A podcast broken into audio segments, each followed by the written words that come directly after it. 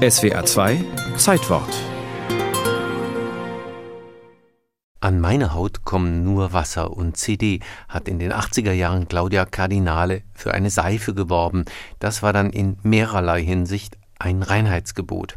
Auch die ehemalige grüne Verbraucherschutzministerin Renate Künast hatte eins im Kopf, als sie angesichts von BSE und Tiermehlverfütterung sagte, in unsere Kühe kommt nur noch Wasser und Gras. Reinheitsgebote allenthalben. Und gehen sie nicht alle auf jenes legendäre zurück, das Herzog Wilhelm IV. von Bayern am 23. April 1516 erließ und das besagte, ins Bier gehören nur Gerste, Hopfen und Wasser? Wir wollen auch sonderlichen, dass Führern allenthalben in unseren Städten, Märkten und auf dem Lande zu keinem Bier mehrer Stück dann allein Gersten, Hopfen und Wasser genommen und gebraucht solle werden.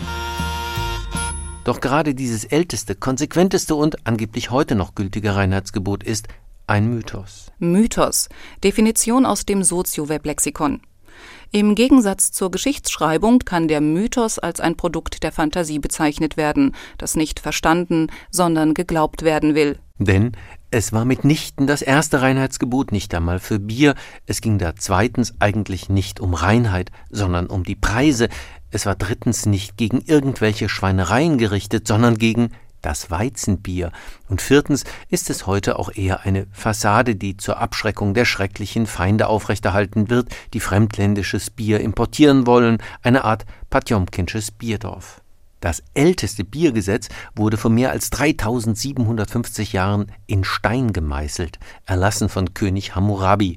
Der hangelte sich im Kodex Hammurabi immer am auch alttestamentarischen Grundsatz der Talion entlang. Gleiches mit Gleichem vergelten heißt das. Und die babylonischen Bierpanscher wurden folglich in ihrer eigenen Ware ertränkt oder sie kriegten so lange ihr Bier in den Hals gegossen, bis sie erstickt waren.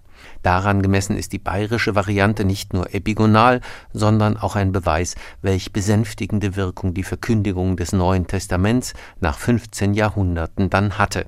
Aber eigentlich ging es in dem berühmten Text von 1516 auch nur am Rande um Qualität, viel mittiger ging es um den Preis.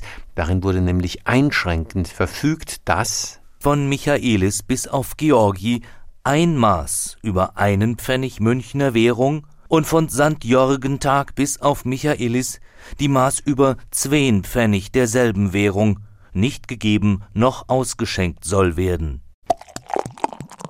Der Bierpreis war in Bayern offenbar schon immer das, was anderen Völkern der Brotpreis ist, ein Politikum. Aber nicht vom Bier allein lebt der Bayer nicht einmal er.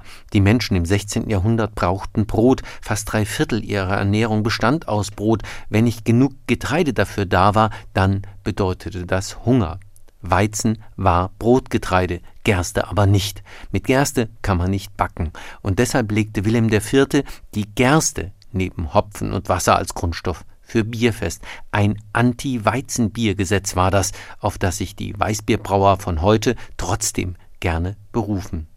Sie nehmen's, wie sie's brauchen. Weizen, Dinkel und Roggen, ja bitte, sagen selbst die traditionsbewusstesten Brauer heute gerne. Und man fragt sich, ob ihr Aufschrei bei Reis- und Maisbieren dann tatsächlich noch der Wahrung des Reinheitsgebots dient oder einfach nur der Abwehr von Konkurrenz. Aber am 23. April 1516 wurde nicht Geschichte geschrieben, sondern ein Mythos geboren, und den muss man nicht verstehen, man muss einfach dran glauben.